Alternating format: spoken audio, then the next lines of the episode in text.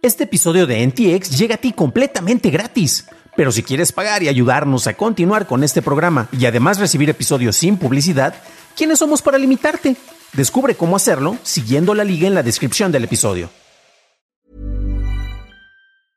I'm Sandra, and I'm just the professional your small business was looking for. But you didn't hire me because you didn't use LinkedIn jobs. LinkedIn has professionals you can't find anywhere else, including those who aren't actively looking for a new job but might be open to the perfect role, like me. In a given month, over 70% of LinkedIn users don't visit other leading job sites. So if you're not looking on LinkedIn, you'll miss out on great candidates like Sandra. Start hiring professionals like a professional. Post your free job on linkedin.com/people today. Sony busca competir contra el Game Pass de Microsoft. Microsoft anuncia beneficios a suscriptores de Game Pass y se cancela el E3 para este año. Estas son las noticias de Tecnología Express con la información más importante para la semana que termina este primero de abril de 2022. Fuentes de Bloomberg dicen que Apple, Meta y probablemente Snap proporcionaron datos de clientes a personas que se hacían pasar por fuerzas de la ley a mediados de 2021, incluyendo direcciones, números de teléfono y direcciones IP. Por lo general, las instituciones legales deben de presentar una orden judicial o una citación para poder acceder a estos datos. Pero en caso de daños inminentes, las autoridades pueden presentar solicitudes de datos de emergencia sin contar con aprobación por parte de un organismo judicial. El investigador de temas de seguridad, Brian Krebs, comentó que sería extremadamente difícil para las plataformas el determinar si estas solicitudes son legítimas en caso de que un actor malicioso haya obtenido acceso a una cuenta de correo electrónico de un miembro de un organismo judicial y desde ahí haya enviado la solicitud de datos. En Inglaterra, el sistema de regulación de transporte público, Transport of London, otorgó a Uber una licencia de 30 meses para operar vehículos privados dentro de la ciudad. El organismo negó previamente este tipo de licencias a Uber en noviembre de 2019, pero un juez confirmó una apelación en septiembre de 2020 y le otorgó una licencia con 18 meses de vigencia. La Corte Suprema del país dictaminó que los conductores de Uber deben ser tratados como trabajadores para la empresa en febrero de 2021. En los Países Bajos, las multas a Apple sobre la manera en que hace la gestión de pagos en aplicaciones de citas han alcanzado los 50 millones de euros.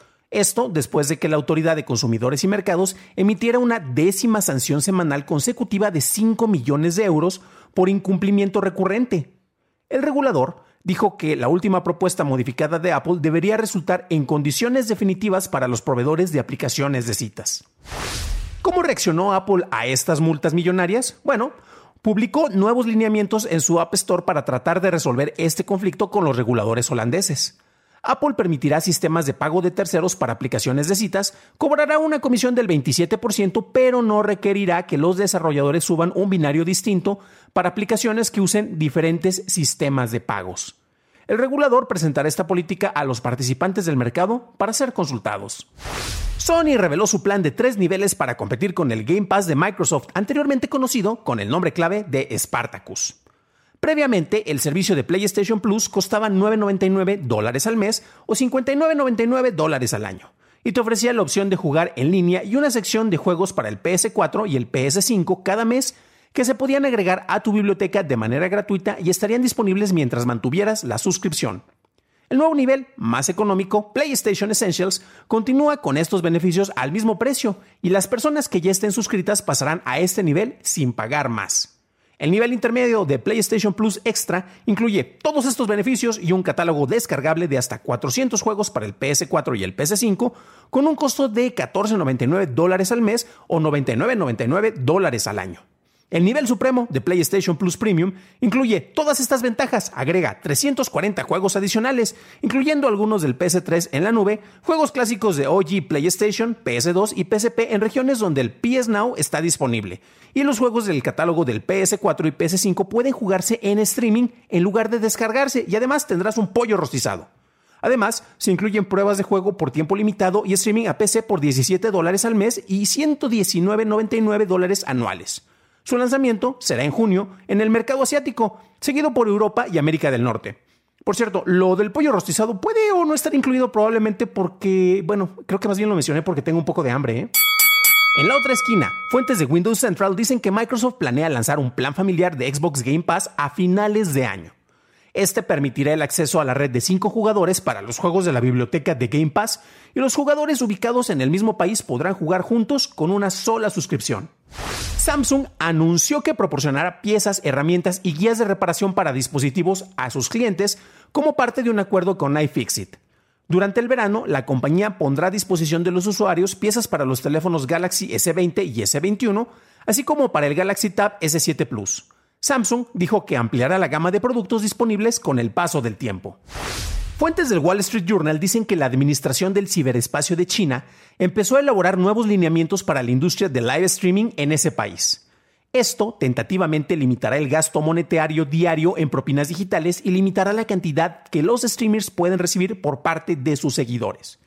De acuerdo con datos del Centro de Información de la Red de Internet del país, cerca del 70% de los usuarios de Internet chinos son espectadores de servicios de transmisión en vivo.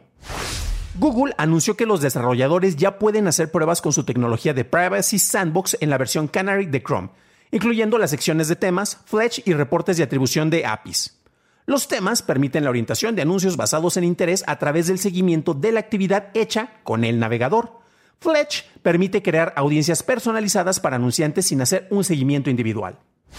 Microsoft incorporará una manera más sencilla de cambiar tu navegador predeterminado en Windows 11.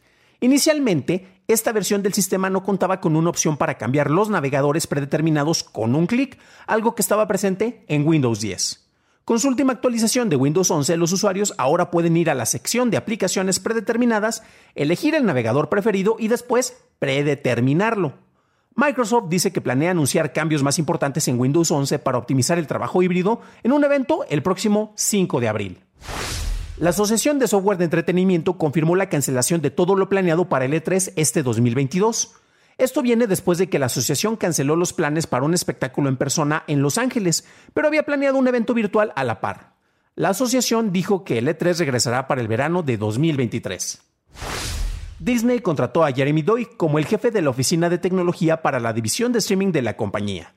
Doug trabajó 18 años en Chrome, en donde ayudó al desarrollo de tecnologías de video en línea para YouTube y Google Chrome, y estuvo envuelto en la adquisición de Green Parrot Pictures para la mejora de la calidad del procesamiento de video.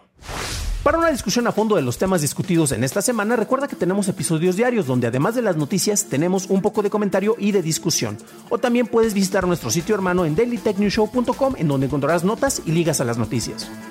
Si encontraste valiosa la información en este episodio, recuerda que puedes dejármelo saber dejando una calificación de preferencia positiva en Apple Podcast o en Spotify. Gracias por tu atención, nos estaremos escuchando la próxima semana y que tengas un fantástico fin de semana.